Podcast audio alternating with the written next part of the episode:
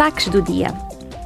Esta semana, eurodeputados e deputados ucranianos reuniram-se para trocar pontos de vista sobre a natureza específica e os desafios do processo de adesão da Ucrânia à UE.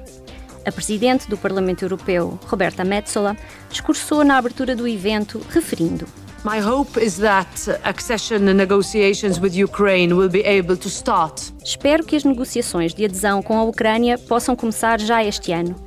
Podem ter a certeza de que encontrarão sempre um amigo e um aliado no Parlamento Europeu.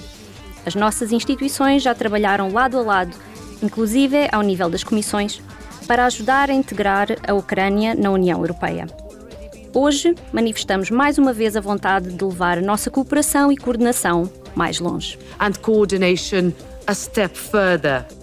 O presidente do Conselho Supremo da Ucrânia, Ruslan Stefanchuk, declarou: Russian invasion has changed the life A invasão russa mudou drasticamente a vida de todos os ucranianos.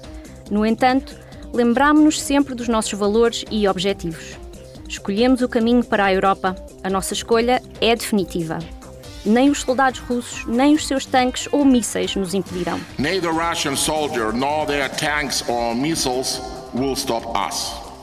Durante a reunião, os eurodeputados reiteraram a intenção do Parlamento Europeu de continuar a fazer tudo o que estiver ao seu alcance para ajudar a Ucrânia no processo de integração na UE.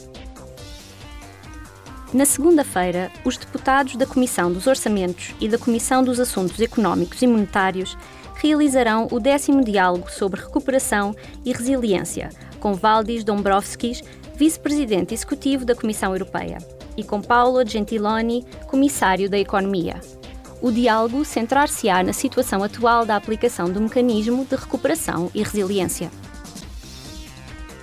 Nos dias 9 e 10 de junho, o Parlamento Europeu receberá cerca de 10 mil jovens em Estrasburgo para o Encontro Europeu da Juventude de 2023.